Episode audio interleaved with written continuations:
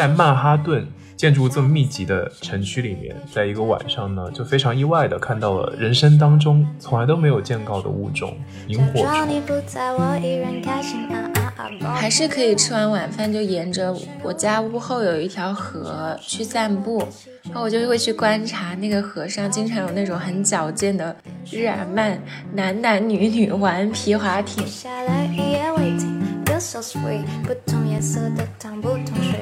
周杰伦其实以前每年都是在夏天发专辑嘛，应该是在五六月份这段时间吧。河边的风在吹着头发飘动，牵着你的手，一阵莫名感动。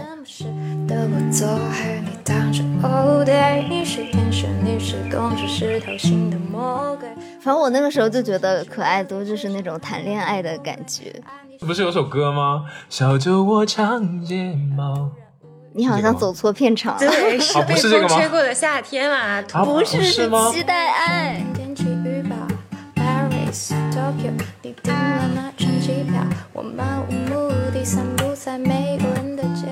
大家好，我是阿驼，我是小溪，我是央子，我们是大苏小雅。大苏小是由三位生活在纽约、旧金山、海德堡打工人每周可以一起跨时差谈天说地。那不知不觉呢，奥运会又开幕了，不知不觉要到了夏天。每到夏天的时候，躁动的心总会驱使着自己，想要去发生一些不一样的经历，遇见一些不一样的人，看到一些不一样的风景。在这期的节目当中，我们想和大家一起分享一下只属于夏天的小确幸。在这个充满极端天气的夏天呢，也依然希望大家可以珍惜自己生活里面的小美好。嗯，那说到夏天呢，我觉得我最直观的感受就是白天变得很长，然后，嗯，夏天天黑的就很晚了，还有非常美的日落。嗯，然后还在豆瓣上最近看到了一个帖子，那个帖子叫分享关于我一零代的夏日回忆。持续更新，而且我翻着翻着就发现，好像坡主应该也是四川人吧，就看到了很多四川的日落的天空，然后还看到了纽约某个州立公园偶遇了一位艺术家的一个背影，然后还看到了威尼斯的雷暴雨，就有一种好像我们生活在平行时空，然后都在不同的时间去看过了一样的风景的感觉。说到这个威尼斯的雷暴雨，我还记得我在威尼斯住了半年的，就遇到过两次盛夏的雷暴日落，真切的非常的震撼，就是仿佛在远处海天交界处出现了时空穿梭的入口，就感觉那个漩涡是可以人站在那儿就带你到另一个地方去。然后我当时看到的时候也会感叹，就觉得。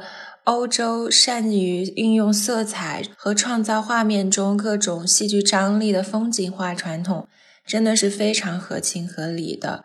就你看到这样的自然风光的时候，我就会想到 Turner 的《The Slave Ship 》。Turner 出现了，我的听众应该非常熟悉这个名字。但是真的很像他的那幅画的感觉。我们也会把这幅画放在 Show Notes 里面。那夏天。对我来说，最美好的部分也像小溪说的，就是日照时间会变得非常的长。因为我这个人是一个会受阳光影响情绪很大的人，能够晒到太阳，我就会变得非常的开心。然后在德国，特别是冬天，日照就很短，然后经常是阴雨天嘛，就吃维他命 D 让自己开心一点。因为我家庭医生也会建议，就是经常晒不到太阳就容易抑郁嘛。哦，这真的会让自己开心吗？我以为是促进钙的吸收。对对，而且你不晒太阳很容易缺钙啊，就是对，就是这样。但是你心情也会更好一些，吃维他命 D。哦，因为对，因为晒太阳会促进你分泌那个 serotonin，然后 serotonin 好像是可以防止抑郁的一种。是很重要，所以北欧据传自杀率比较高嘛，就是冬天一直晒不到太阳。到了夏天，我就会觉得特别的快乐，因为日照时间真的非常的长。像我现在所在的地方嘛，经常就是五点多就会天亮，然后十点左右才会天黑，觉得一天之间可以做很多很多的事情。哪怕你下午四五点才开始干活，也能干很多活的感觉。这是一个好好的拖延借口。是，确实，我现在就心情非常好，因为每天就是吃完晚饭，家门口就会有很疗愈的晚霞。其实现在日落时间已经开始慢慢变早了，已经过了那个最完美的时间了。嗯，但。还是可以吃完晚饭就沿着我家屋后有一条河去散步，然后我就会去观察那个河上经常有那种很矫健的日耳曼男男女女玩皮划艇，这个听起来有一点点奇怪，是吗？但他们真的就感觉是那种很 athletic，就经常锻炼的那种体魄。对，然后还有一些穿着比基尼晒太阳的那种小麦色的欧罗巴女孩，就躺在我家后面有很多绿地嘛，然后我就沿着河散步，散到我们镇上有一家冰淇淋店，是意大利人开的。就那家店永远都要排很长的队，然后我就去那买一只开心果味的 gelato 冰淇淋吃，然后再散步回家。那我呢？我很喜欢就是在夏天当中在森林里面穿行的列车。就我不知道你们有没有坐过那种会在山里面穿行的列车，然后就是你在山里当中穿行的时候，两边都是那种茂密的树木，然后就会有一种好像进入了吉卜力世界的感觉，就感觉自己身在动画电影里面。其实我觉得我每天去上班的路上就是这种感觉。哦，你是说每天 上班路上就在吉卜力里面吗？你的意思？没有到那种级别，但是差不多。我家边上就是大农田，然后有很多树木，就穿行的时候坐着电车，会有会有小动物蹦出来吗？有一天晚上看到一只巨大的兔子。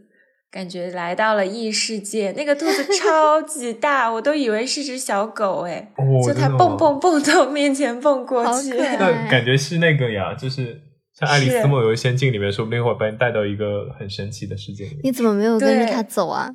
说不定你就打 开了新世界的大门。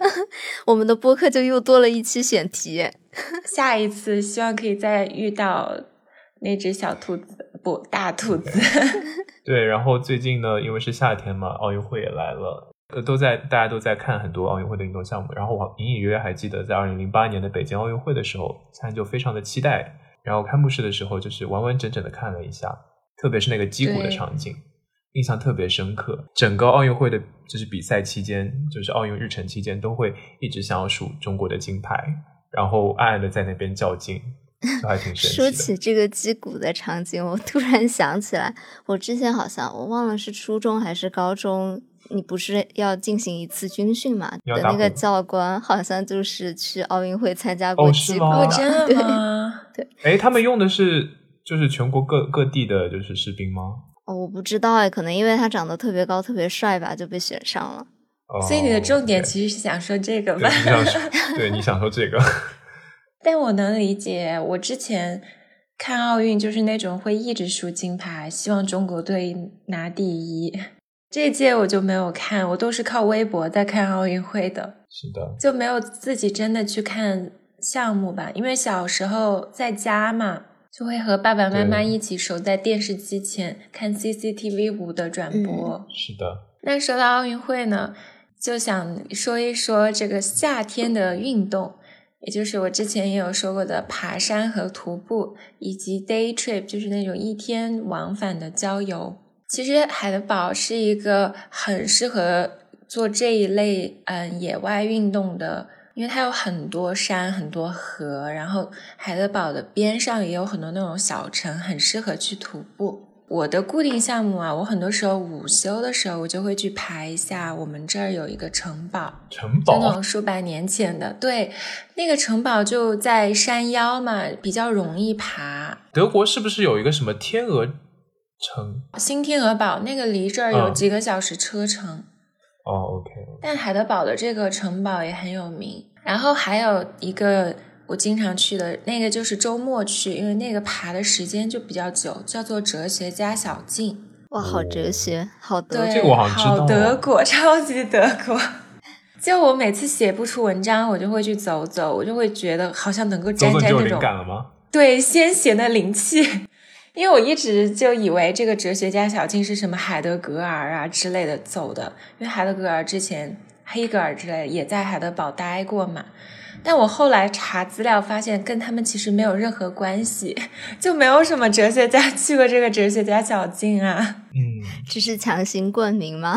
对，但是它整个的氛围感很很有那种哲学家会去的地方的感觉，因为那个山也不陡峭，爬到顶的时候，就会有一座二战的时候纳粹建的一个露天剧场，然后很多人在那儿坐着，带那种金毛啊或者黑背啊那些大狗，一个家庭啊或者是几。几个年轻人铺开野餐布在那儿吃东西啊，喝啤酒。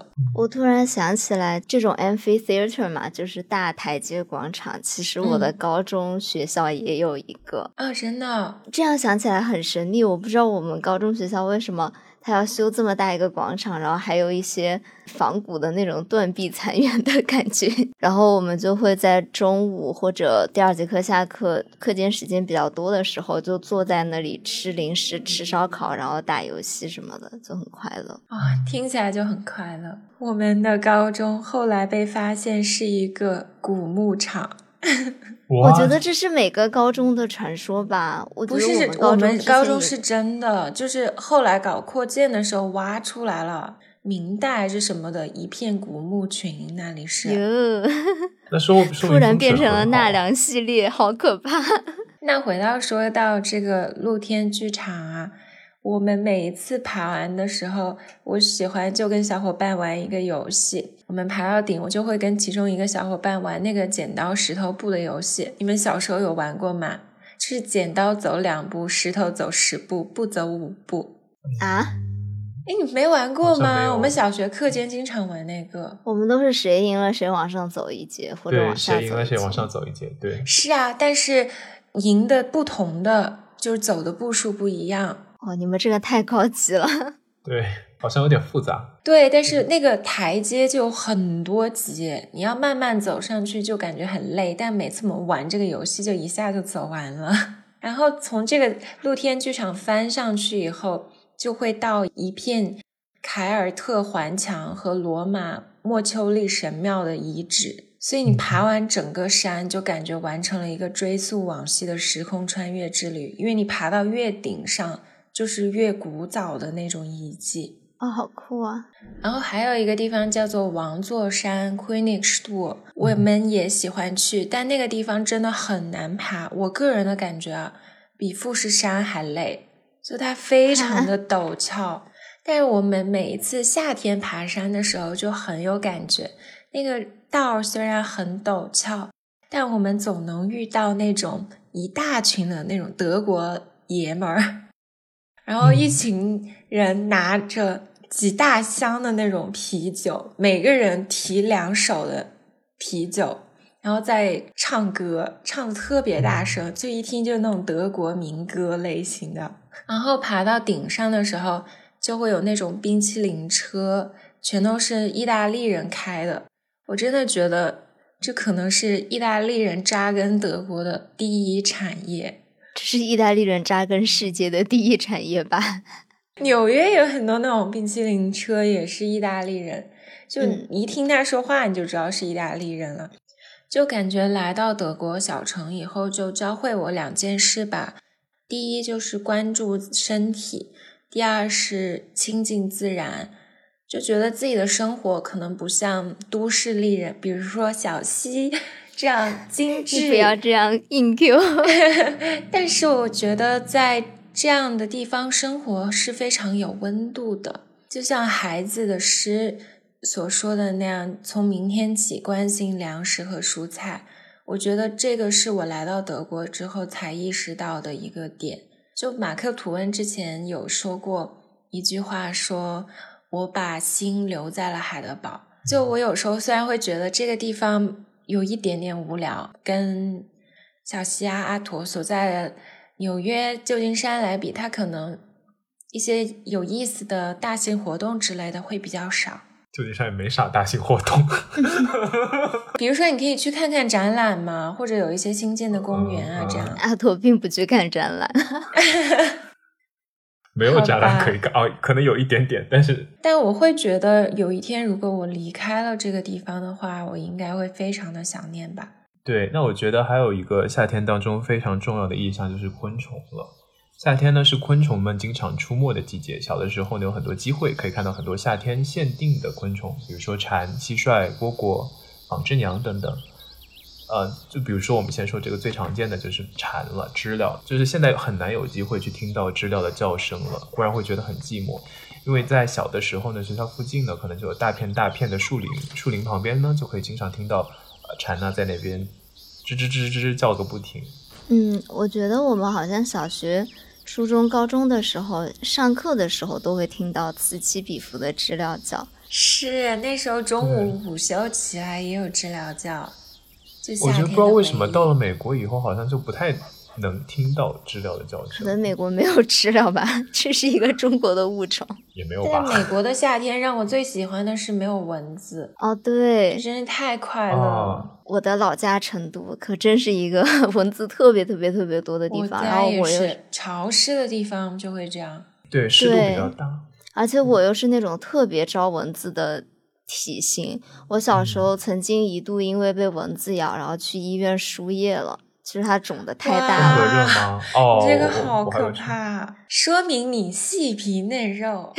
不是不是，你这么说，我想起我也是那种很招蚊子咬。我朋友还说喜欢跟我一起去爬山去玩，因为感觉带了一个随身携带的 驱蚊器。那说到夏天的虫啊。因为我现在不是住在一个相对比较村的地儿嘛，就家里有各种各样的飞虫。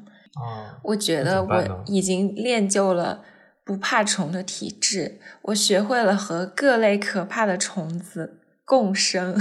其实最困扰我的是蜜蜂和黄蜂，哎，嗯，哦是，哎，还有黄蜂吗？对，黄蜂是真的会，因为他们真的会蛰你。哎，我想说，之前我去纽约，就是去纽约给小七过生日的时候，就被我朋友就怂恿买了瓶香水，那个味道可能实在是太好闻了。然后就是我最近喷它的时候，只要就是喷了那个香水，然后去一些稍微自然一点的地方，不是，我回来的时候身上总是粘着一只蜜蜂。这就是传说中的招蜂引蝶，真的是。然后就是他回来之后，我我因为我家是不太会有虫子出现，所以他一带回来，然后就他在家里飞来飞去，然后就让我觉得，之前在就是在纽约给小七过生日的时候，在一个晚上呢，就非常意外的看到了人生当中从来都没有见到的物种——萤火虫，可以真的是说生活当中的小确幸了。因为我其实对。之前对萤火虫是有很多很多向往的，我会觉得它是一种非常神秘的生物，特别是在城市当中生活的我们，平常就基本上没有什么机会可以接触到嘛。所以那天晚上在曼哈顿这样一个就是建筑这么密集的城区里面，在 Lower Manhattan 附近的路灯旁边看到目击到萤火虫，真的是一件非常非常神奇的事情。只可惜是跟我在一起，不是什么浪漫的故事。唉。对，其实那天晚上也挺丧的。阿驼长叹一声，阿驼居然真的长叹了一声。好了，那其实我我们最开始不知道那个是萤火虫嘛，因为只有一只。然后如果你不靠就眼睛去仔细的捕捉的话，我们可能就会看漏，因为真的是非常非常非常小的一只，啪的一下的话，就一道荧光从我们眼前划过去了。嗯嗯，小溪你还记得吧？哦，我昨天晚上在从地铁走回家的路上又看到了。因为其实你之前是没有想过在路上会出现萤火虫，因为在我的想象中是有在森林里面才会看到萤火虫，所以我就不会在路上去注意这些事情。但是自从你注意了一次以后，你就会时不时的想要在路上去寻找它，然后我就又看到了。对，他们是真的生活在城市里，好神奇啊！我觉得，对，对于我来说，萤火虫就是一个非常好的夏天的印意象嘛。就我记得以前有一次去。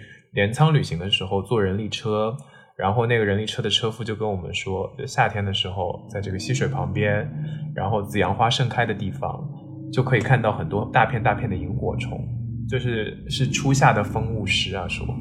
然后日文当中呢，经常用那个代表萤火虫的就是“萤”字嘛。日本的文化当中呢，萤火虫象征的就是人的灵魂，然后就经常。我们看到大片大片萤火虫在黑夜当中闪闪发光的时候，就感觉像是很多漂浮的摇曳的火球，就像灵魂在漂浮摇曳一样。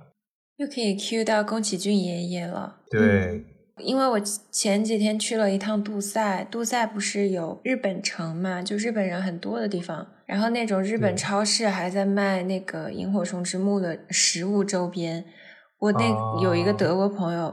就看到以后他就说不能理解日本人的脑回路，他就不会想 买。为什么？因为它跟人的灵魂啊，跟这些有关系嘛。为什么要放在吃的东西上面？他就说啊，嗯。但是我还是会希望说，以后呃，比起在城市当中只看到一个一只小的萤火虫，还是希望可以去森林当中看到大片大片的萤火虫，在黑夜当中就是闪出星星点点的光芒。阿土的意思就是说，跟我看不够浪漫，他希望跟别人去森林里面看大片的萤火虫，大胆一点，把那个“够”字去掉。对，就是不浪漫，跟你在一起看不浪漫。对。说到生日嘛。嗯，阿头说前段时间小西生日，其实我们三个人生日很近嘛。然后我最近生日有收到小西和阿驼的礼物，就是都很有心。嗯，因为我前段时间有去看牙医，就 flag 不要立太早。之前不是我都没有看过牙医嘛，就牙齿一直很好。我记得之前在节目当中，央子说自己是铁打的牙齿，铁齿铜牙。我这么说是不是有一点？凡尔赛，但是我就是人生第一次去看那个牙医，以后做了一个整个的彻查，然后我牙医跟我说我有完美的牙齿，没有任何问题哦。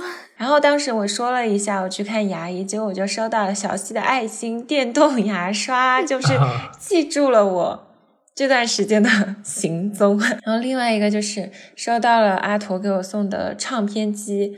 很懂我的一个礼物，然后我最近的小确幸就是，每次下完班之类的，我就会或者是午休就去老城有一家黑胶店去找老唱片，然后那个店边上有很多那种德国人又在喝啤酒，就是他在一个啤酒巷里面，全部都是喝啤酒的人，就很有那种夏天 chill out 那种很轻松的氛围吧。我特别开心，就是前几天有买到小野洋子和约翰列侬的《Double Fantasy》那张唱片，也没有那么珍贵了，就是亚马逊上去找一找也找得到，但是偶然淘到的那种感觉还是很惊喜的。嗯，是的。那一张专辑其实旋律很简单嘛，但是感觉情感非常的真挚，嗯，就简单爱的那种感觉很珍贵。你这样突然冲破次元壁，小野洋子和列侬变成了简单爱。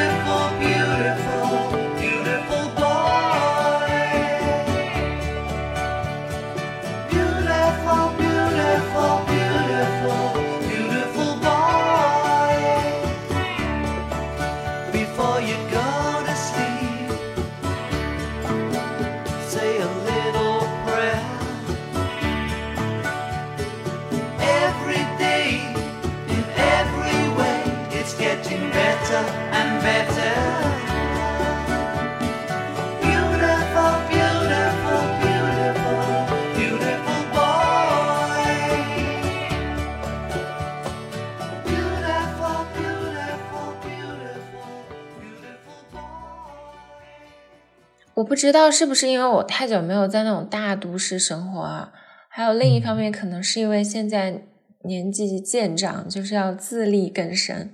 我好像对物质上的追求就是越来越低。我现在回想起来，我的穿衣用度好像都在经历消费降级。但是另一方面来看，我就觉得生活中很多小确幸啊，就花一点小钱，搞一点点的仪式感。比如说，我们家的电车站村口有一片花田，就这边你就可以自己去采花，然后自觉的按它的一块牌儿上写的一束花多少钱，你就投硬币投在那个桶子里面，啊，这就可以。对，然后现在是花季嘛，就有很多正当季的盛夏盛开的向日葵，回家路上去那儿。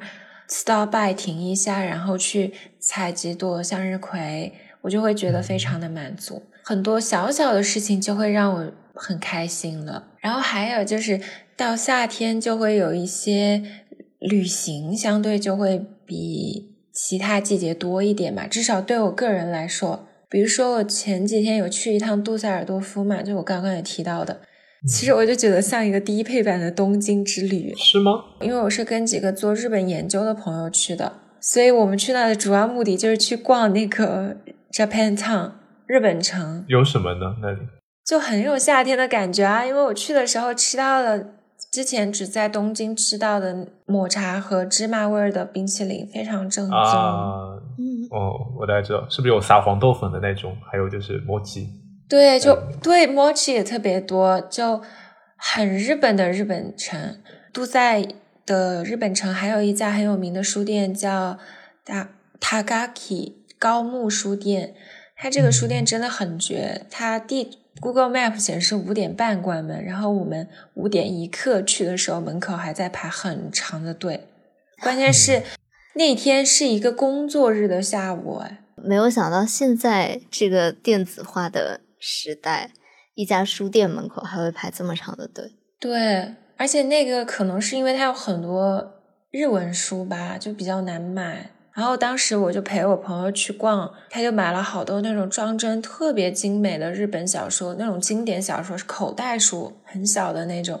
因为他最喜欢三岛由纪夫了，所以他当时就把那几本三岛由纪夫的都买了。我就觉得自己特别的挫，因为我就在囤柯南漫画。啊，挺好的呀，不是？对，就跟他比嘛，就是 high 二 low 二的。但我没有说柯南不好的意思啊，我自己是超级喜欢柯南的。然后我当时买了那些漫画以后，我也觉得自己挺蠢的，因为我回家以后发现，其实亚马逊上买得到，哎，而且更便宜。对，很便宜，比我想的便宜很多。你们猜多少钱一本？漫画的话，九，它不是大概一本大概一千日元差不多了吧？就这边六块多，啊这么便宜，对，就很爽，我就觉得我都想收集了。然后我现在就是翻倍的快乐，我经常就是躺在我的卧室边上，有一个毛绒地毯，然后现在日照时间又长嘛，我就躺在那晒太阳，就德国盛夏的黄昏，不冷不热，刚刚好。就夏日的晚风真的是最美好的存在了。然后就放一下 Donna Summer 的唱片，吃薯片，然后还要咬那个最肥最甜的朱古力冰淇淋，这 薯片沾冰淇淋你好像真的很喜欢朱古力啊！就以前买那个巧克力酱也是，然后买冰淇淋也是。对，然后就吃着这种肥宅食物，晒着太阳看柯南漫画。我真的觉得这样的日子，我可以待在家一个月不出门。如果我的粮食没有耗尽的话，那也不行吧？你应该会严重营养失衡。对，那说到夏天的话，就是我还有一个非常，大家可能都会有一些玩水的经历嘛。我记得我之前住的公寓有一个花园，然后中央是一个雕塑跟喷水池，然后四周都是那种比较高大的树木，枝繁叶茂的，会形成一片很大的树荫。然后阳光呢会从这个树荫间洒下来，树木枝叶的间隙当中，慢慢的洒到你的身上，会有一种暖暖的感觉。日语当中有一个形容词叫做“木漏日”嘛，就形容的是这种阳光在树木枝叶当中的间隙里慢慢洒下来的场景。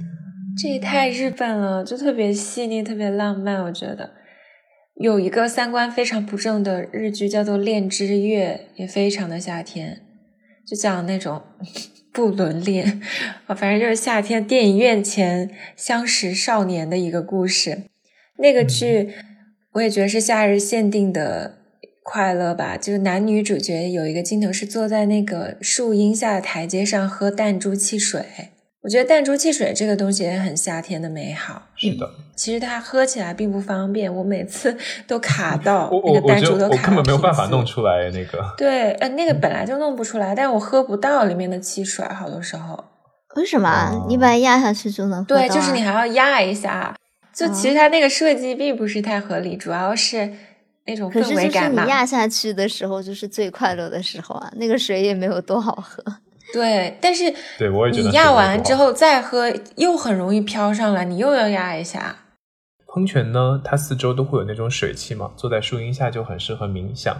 去年找工作的时候，每天都有很大的压力的时候，我就会在下午的时候出门，然后在这个地方待上一小时，放空自己，发呆，什么都不想，什么都不做，就重新调整一下自己生活的节奏。这样，嗯那，小溪呢？小溪有什么玩水的经历吗？哦，说到玩水啊，小溪最近去了一次非常剧烈的漂流漂流活动。对，对，我的一个朋友前段时间突然心血来潮，说他看到很多人都去纽约周边漂流了，然后后来他就给了我两个选项，一个选项是激烈版漂流要漂八个小时，还有一个选项是家庭版漂流漂漂六个小时。我那个时候就区别，对我那个时候就真的很想说，我一个也不想去。六个跟八个小时好像对，但是就因为又答应了朋友嘛，然后后来又想说，可能这次不去的话。以后可能也很少会有这样跟朋友出去漂流这个活动了。我不太懂为什么漂流可以漂六个小时？哎，可是六个小时你要漂多多远呢？你要从哪儿漂到哪儿？非常远，也没有那么远了，好像一共就是六迈还是多少？但是美国的漂流和中国的漂流概念不太一样，国内的漂流不是水很急嘛，然后你就会一直很爽那种感觉，一路冲下去。然后美国这边漂流可能百分之九十的时间你都在划船，它就是那种没有水流的一片湖，就是你要靠自己的力量下去。对。我们报名的是一个下午场的嘛，是从好像两点开始漂吧，一直漂到八点。我这个人之前大家都知道，也是非常强迫症很硬的一个人。我想到那个漂流的水很脏，它要触碰到我的身体，我就全身非常的不舒服。所以我去之前是做好了万全的准备的，我买了全套的那种防水套装，还有防水鞋。我想说，我去一定要精神抖擞的回来。我去的时候，在那里排队的时候，还碰到了一个我跟杨子都经常会看的 YouTube 博主。对，然后我当时就看他整个人都状态很好，他那个时候已经漂完了，然后我看他还是很美的样子啊，精神抖擞，然后也不累，我就想说，应该这个漂流活动也不是特别的硬核吧？你有去搭讪他吗？没有。结果后来我自从上了那个船以后。我不知道为什么我的小伙伴们就开始疯狂打水仗，而且吧，他们自己打就算了，他们还到处引仗，就去疯狂的打别的船。到最后的时候，我们船，然后就还被好几个船围在中间围攻，就疯狂泼水在我们船上，我们整个船都要淹了。为什么想到恰好是少年？我们比那个激烈多了，好吗？我真的全身从头到脚没有一处地方是干的，太可怕。我以为我穿的防水套装不会湿到里面吧，但是我整个人就像是下了河洗澡了一样，特别的可怕。你，说到这，我想到那个博主，我看了他那期的 vlog，我觉得他真的好厉害。我印象那整个那一期节目，我印象最深的就是他们说他们漂完流以后自己开车回纽约。我们怎么做到的？很累吧？对呀，就是整个人崩溃的感觉。就主要是被浇的太湿了，我到后面其实都有一点点生气。我想说啊，我真很不想那个脏水一直不停的泼在我的身上。就是你可能滑两个小时吧，被太阳晒干了，你就想说好，我现在要保持精致，我不能再让水泼到自己身上了。然后我的伙伴都开始打水仗，然后我又全身湿掉。但是我现在过了几周回想起来啊，觉得还是一个挺美好的回忆的。我可能以后再也不会这样 疯狂打水仗。跟人家打到全身湿透了吧？不要立这个 flag 哦。应该不会了，我已经有点老了，有点干不了这样的事情了。我真的好想去玩啊！被你说的，但我不知道为什么。传说中不是说小时候学过游泳就永远不会忘记吗？嗯，你现在不会游了吗？我感觉我好像不行了。就是 两年前，我有去一个朋友家里游泳，我居然抽筋溺水。就觉得自己好蠢呐，然后感觉我现在不敢下水了耶。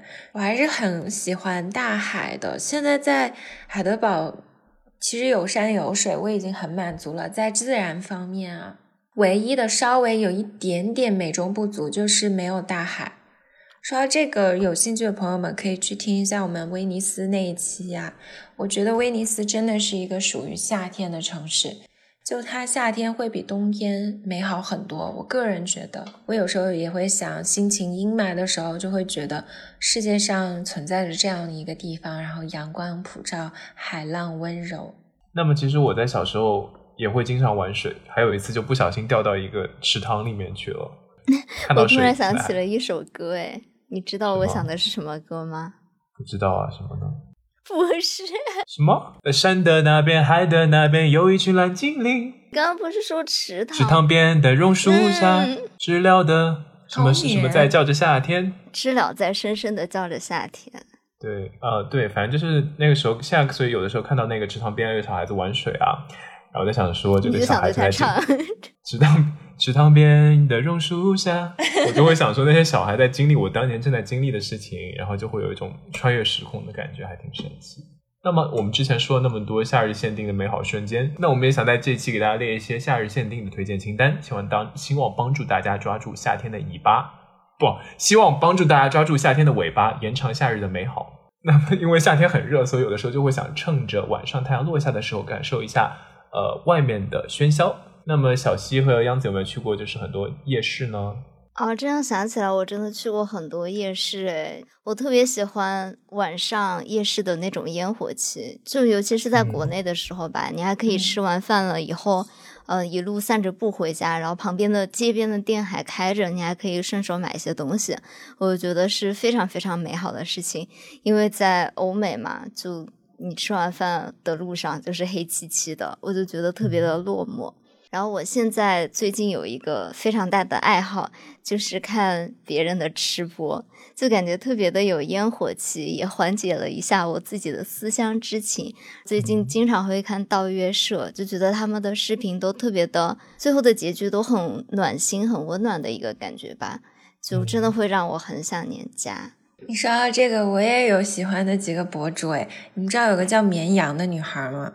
哦、我也会看他。因为他是长沙人嘛，他就讲话就有那种塑料普通话，我就觉得特别的亲切早。上八点，我需要人带一下，其实我也能说苏普，我一下 讲不出来，现在没有人带我。我觉得我都会说苏普，好吧？来，你你来一个噻，其实塑料普通话蛮容易的嘞。我觉得我可以跟你无缝交流的嘞。不行，你那个尾音还是有成都腔。虽然我知道你和我一样是快乐大本营十级学者，在说什么？我我听不懂你在说什么。阿驼最塑料，阿驼这个完全 not OK。我觉得我在模仿，就是因为我觉得你们那边那边会讲话会拖，后后面有尾音会拖出来。对，我们之前节目也有朋友留言问我是不是长沙人，这个暴露了这个尾音。除了绵羊，我还很喜欢有个博主当归嘛，我之前有提到，其实他不能算完全的美食博主吧，他也有一点穿搭成分。嗯就他的视频都是那种不吵不闹，话特别少，他基本不怎么说话，嗯然后每个细节感觉很有质感，但是又不缺少那种可爱温馨的烟火气。因为她是独居女性嘛，就经常做那种一人食。我有时候看到她的时候，我就会想到天海佑希女王，在日剧《不结婚》里面，她有句台词叫做“若有独自生活的觉悟，慢慢变老也会充满乐趣”。我就觉得深以为然。看当归，我就会想到这句台词。然后建议所有渴望精神力量的单身女孩都可以去看看《不结婚》这部日剧，真的非常的戳我。对。然后小的时候呢，我们除了这些我们刚提到夜市呢，还会经常吃一些雪糕、棒冰、冰激凌。就我在少年宫学画的时候，经常会坐在妈妈背后的那个后座上面，然后就经常会吃七彩旋，然后就是那边会经常会少年宫旁边会有卖那种天呐，少年宫这个太时代眼泪了。真的，哎，所以是每个地方都有少年宫吗？我以为只有我们那里才有少年宫。我们那也有，你知道我上一次看到“少年宫”这三个字的地方是，我看到“少年宫”这三个字地方是在那个隐秘的角落里面看到的。我刚刚也想起来了，我觉得好吓人。不是隐秘的角落是拍的之前的吧？哦，我不敢看《隐秘的角落》，我怕被吓到。我只看过一些片花，那个秃头、那个摘摘假发那个吓死我了。啊，我觉得那个还好，我觉得看很搞笑笑了。对，但是我小时候也真的觉得夏天最美好的事情就是吃雪糕和棒冰了。我以为你说要去少年宫，我说小不七觉悟真高。少年宫是痛苦面具，好吗？然后小时候我家楼下就有一个店，就是它专门批发冰淇淋，然后这个啊店也非常的灵活。它冬天呢就是一个卖变态辣的烧烤鸡翅的店，非常有季节意识啊。对，然后夏天它就会批发冰淇淋，里面很多很多的冰柜，然后你就自己去那种几十根、几十根的捡的那种批发的地方，就非常的爽。好爽啊！哎，我们要不要一个一个给大家过一下我们小时候喜欢吃的一些冰淇淋啊？我先来好了。说了一个，我特别喜欢吃小狮子系列，然后巧克力奶昔是我小时候特别喜欢吃的一个东西。你们有吃过这个吗？我们大家应该都吃过。如果那冰淇淋后面有那个营养成分表的话，我觉得你看到那个糖分应该会吓到。还好啦，我我没有。在 care 这件事情，就是作为一个成年人，如果你决定你要吃冰淇淋这种东西了，你为什么还要去看成分表呢？这就是那种最不是我在想说，小时候就活得无忧无虑啊，想吃几根就吃几根。我有点反过来，我小时候我家里会管我，哎，不让我吃啊。没有，我会偷偷去拿就一个，然后我妈回来就会发现 冰箱，哎，冰箱里的冰淇淋去哪里了？然后会回答说，有只浣熊逃到我们家里，然后它把冰淇淋全偷走了。好可爱！反正巧克力奶昔我就是很喜欢了。然后我小时候就觉得它有点贵，它好像要四块钱一杯吧。四块。但我觉得这个巧克力味真的超级无敌好吃，就非常的。现在还有卖吗？这个应该有。有的，有的，我查了，有的。然后下一个呢，那就是 Y Y D S 可爱多了。不是有首歌吗？小酒窝长睫毛。你好像走错片场了，对，是被风吹过的夏天啦，不是是期待爱啊，期待爱什么没听过？怎么唱啊？期待爱怎么唱？我知道，哎，是吗？是这样吗？我怎么记得小杰我唱这吗？林俊杰和金莎的那个，我只知道他们的《被风吹过的夏天》这首歌。没有，他们拍了三部曲，就是第一部是期待爱，然后第二部是发现爱，第三部是表达爱。对我，我记得我隐隐约约记得那个歌词是有很多爱在里面，对。对啊，但我现在还会听《被风吹过的夏天》。我一直以为是小酒窝长睫毛哎，那个是他跟阿 sa 了，那个哦是吗？那我很多记差了，记差了，记差了。对，反正我那个时候就觉得可爱多就是那种谈恋爱的感觉，小时候就很想吃可爱多。你想谈恋爱还想吃可爱多？多想。而且吧，我特别喜欢吃草莓味的可爱多，我不知道你们还记不记得啊？它最上面有一点点草莓的那种果干还是什么，就像山楂一样，有点酸酸甜甜的，这就是初恋的味道。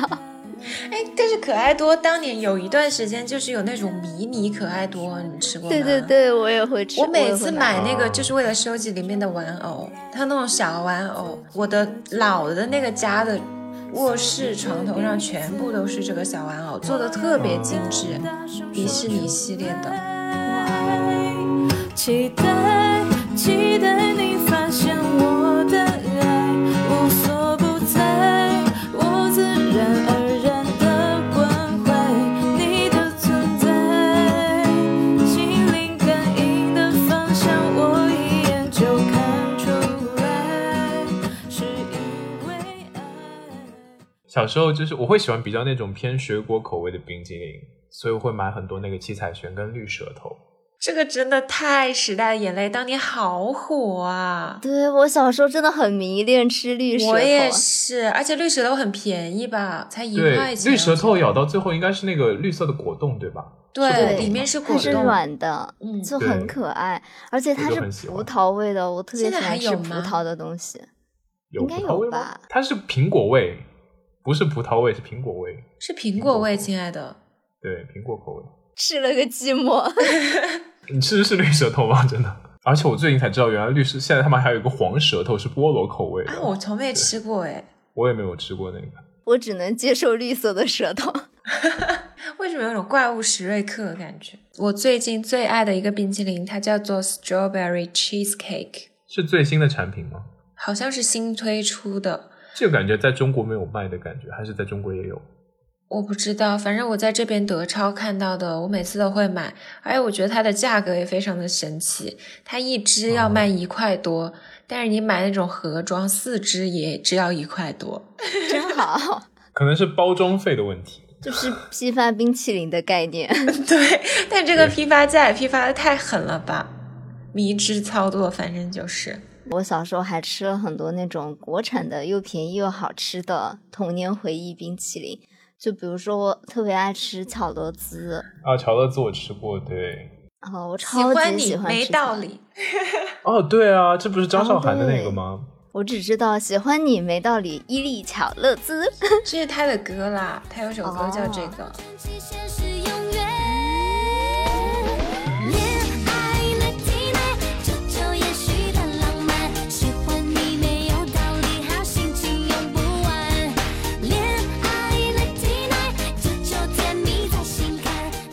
然后还有一个我特别爱吃的是一个叫玉米香的一个玉米哇，我妈妈特别爱吃这个，我妈妈也特别爱吃，因为它卖的特别特别的便宜，但是你吃一口就欲罢不能，因为真的非常玉米，非常香。你为什么会喜欢玉米味的冰激凌啊？这是我不会去碰的冰激凌吗？我就是因为吃过，所以我不想再吃第二次了。很香哎！哇，我觉得这个超级无敌好吃哎！而且它很妙的就是它的那个蛋卷皮不是像可爱多一样是那种脆的，对，它是软软的皮。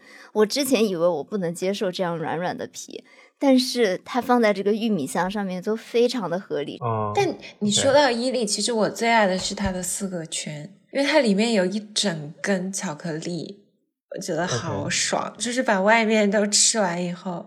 那小溪也提到了，其实我在夏天最美好的童年回忆之一，也是在爷爷奶奶家。就是我奶奶非常溺爱我，爸爸妈妈虽然会说要控制不让我吃冰，但他就会偷偷在家边上的一家批发店，也是像类似于小溪说的那种，就是在冬天会卖其他东西，然后夏天就专门批发冰棍儿的那种店儿，给我进很多那种冰棍儿在家让我吃。记忆深刻的有一个叫苦咖啡，你们记得吗？我居然没有吃过这个耶！我最近才发现它很网红。哇，这个很回忆杀。然后还有一个小布丁，你们吃过吗？我超爱吃小，我也超爱吃，而且真的好便宜，我记得它才五毛钱两只。嗯，现在应该贵一些了。现在还有卖哦？有有有。我以前很喜欢那个，就是好吧，我喜欢小牛奶，但是它已经不卖了。我不知道你们吃没吃过小牛奶贵很多啊，小布丁跟它差不多味道吧。小牛奶也没有很贵啊，小牛奶好像也只有一块钱还是。但小孩子那时候我没钱嘛，零花钱才一块钱一天，嗯，所以就会觉得很大的差距。对，是。那我们那天在听友群里面有歪楼讨论了夏日冰棍，然后有朋友提到了大东北冰糕，就是一一根雪糕有三种口味儿。它这个感觉好先端，你看把这个什么红豆、摸起，然后跟抹茶味的冰激，对我真的以前从来没见过这个冰糕，哎，我感觉它太高端了吧？是，但你们小时候有吃过冰糕吗？别的冰糕，光明有卖过，很火哎，有段时间我妈妈就会给我买。光明，我只记得它那个三色杯哦，这个好火，而且也当时我也觉得很贵，二块五。因为它有三种口味，香草、草莓、巧克力，你就可以一个冰淇淋拥有所有的口味。对，然后那个时候你们会不会吃旺旺碎碎冰？会啊，会呀，你一半我一半。其实现在想不好吃，我也不知道我为什么要买。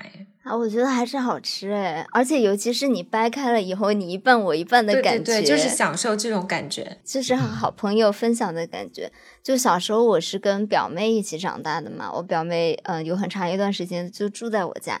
然后我们俩就总是会打架，但是我就记得我跟他吃旺仔碎碎冰的时候就非常的和谐。因为你说打架是 literally 要互相扯头发那种感觉吗？啊，对啊，就是非常 physical 的打架。哦，这个太 drama 了，这个 sounds like 什么什么那个什么，就是美国的高中校园里面女生互相打架这种感觉。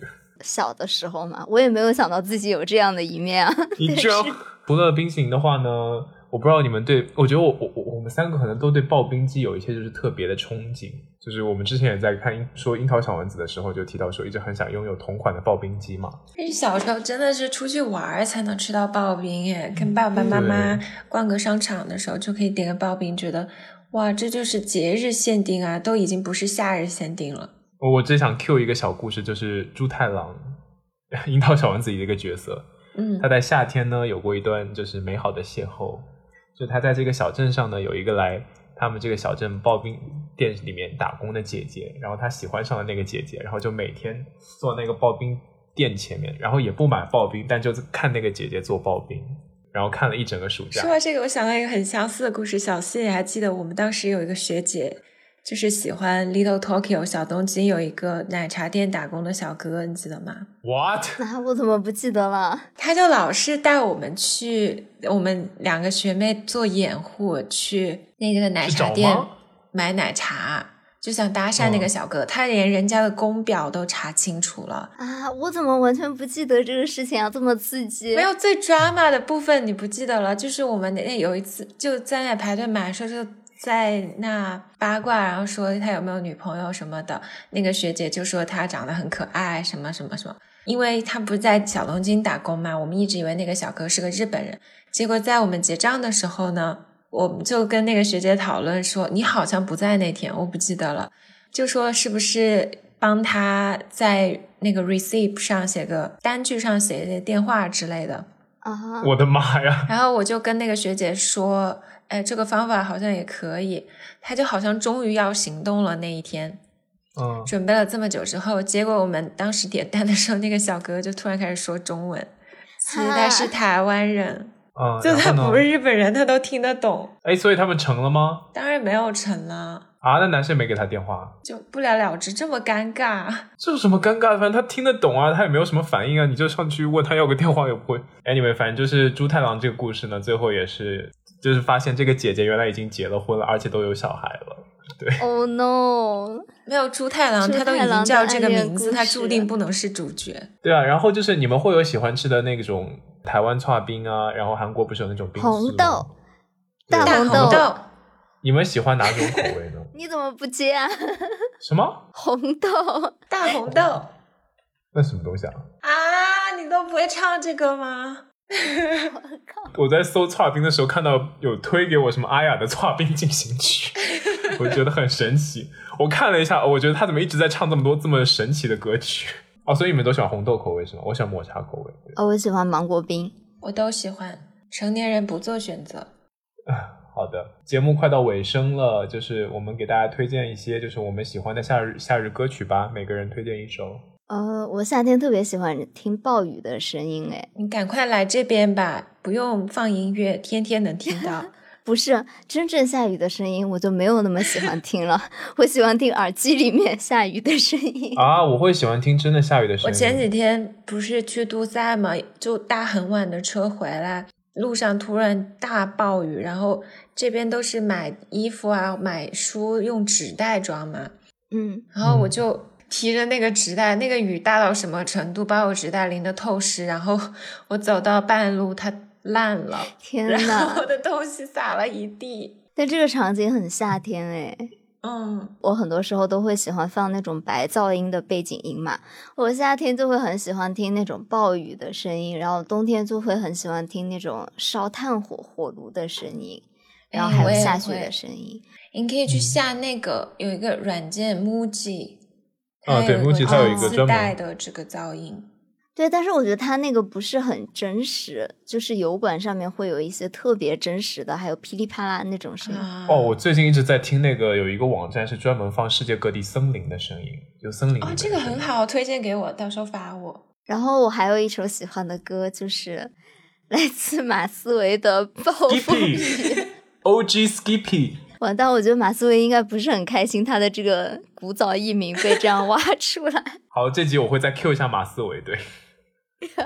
但是就是他那首《暴风雨》，因为很戳中我这个夏天喜欢听雨声的点，所以我一度可以就是循环这首歌，循环一整个夏天。不过说起来，我觉得他女朋友易梦玲也挺夏天的，整个人的感觉了。嗯，不要再说了，我悲伤。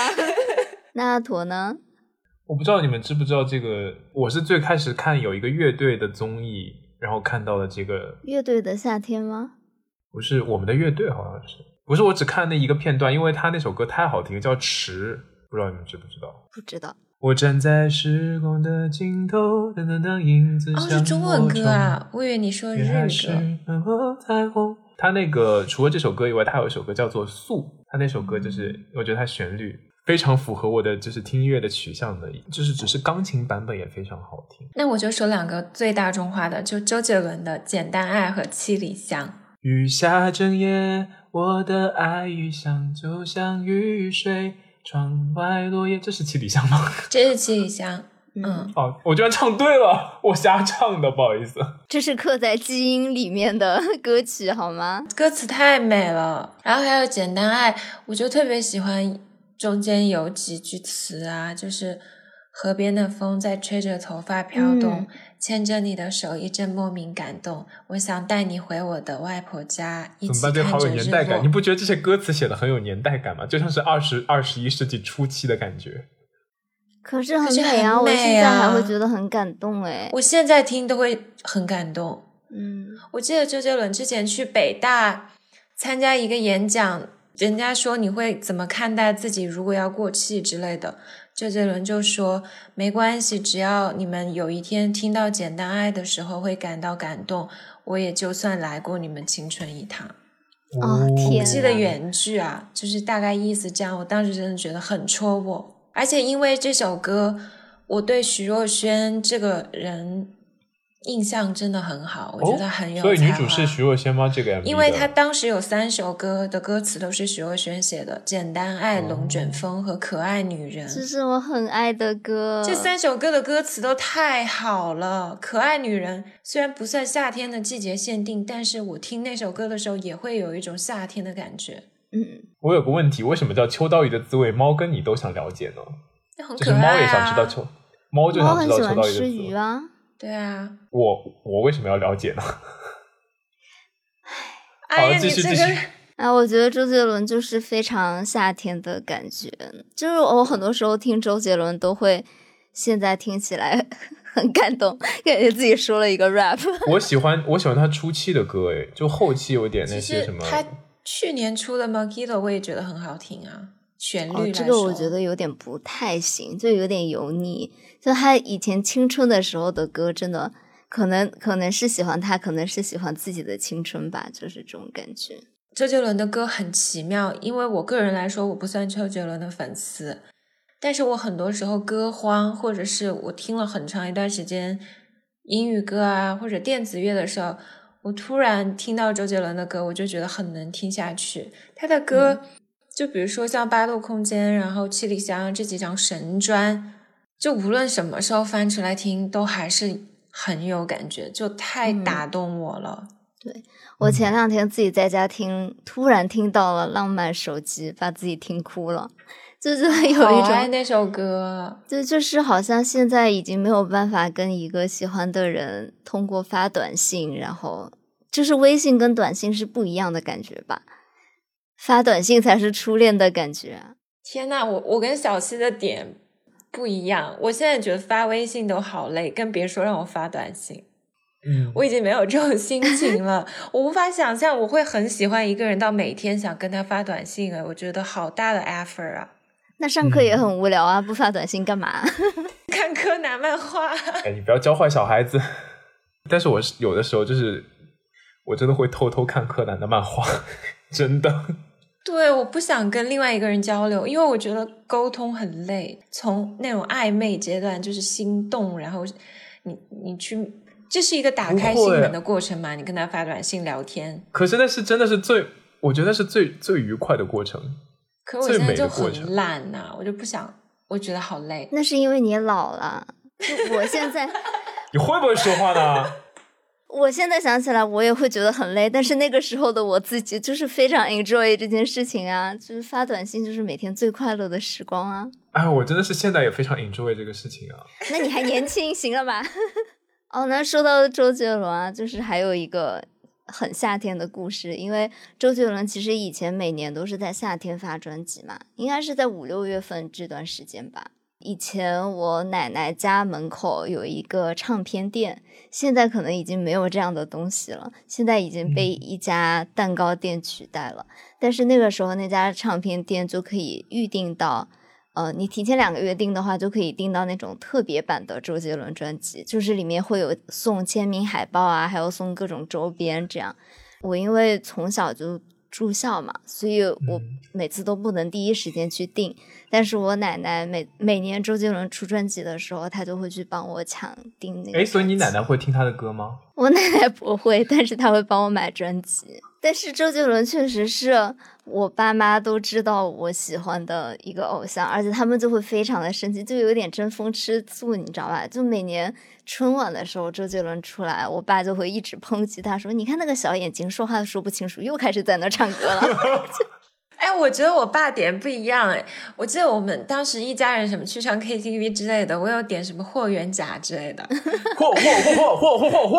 然后我爸就非常聚精会神在看那个词，他说这个人怎么这么有才华？现在年轻人真不一样，真的。对我爸爸 就会说他的词都写的太好了，包括什么爷爷泡的茶，他的词不是方文山写的。对啊，他词不是方文山写的。那我们说了这么多的歌曲，要不要再给大家推荐几部在夏天的尾巴比较适合看的影视剧？小溪先来吧。我觉得特别特别夏天的一个片子就是《蓝色大门》。哇，我超爱！我不知道你没有看过吗？我们一起看过一次。你这个人，完了，我真的很像一个渣男，我什么都不记得。你这个塑料友情，你现在很像那个男的什么？一个陌生女人的来信里面那个男的，你不要这样说。故事就是讲的一个高中女生，她喜欢高高帅帅打篮球的男生，就是陈柏霖扮演的张世豪，所以她就经常叫嗯她的一个闺蜜去帮她传情书啊，传纸条。但是呢，其实那个闺蜜就是桂纶镁演的那个女主嘛，是一个喜欢着这个高中女生的小 T。然后呢，又闹出了一个乌龙事件，陈柏霖就以为桂纶镁喜欢他，然后陈柏霖就爱上了一个小 T 这样的一个故事。嗯，所以他们在一起了吗？最后结局好像也很暧昧吧，也没说他们在不在一起。结局是点睛之笔，你可以去看一看，升华了整个片子。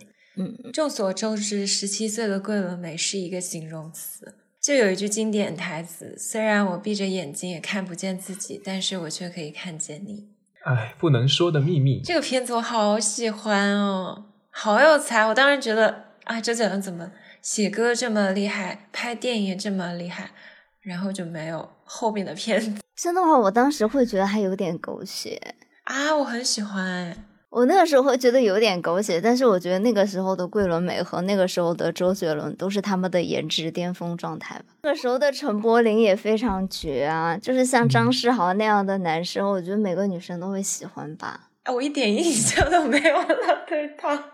真的吗？嗯，我觉得他有点工具人哎，在这个剧里。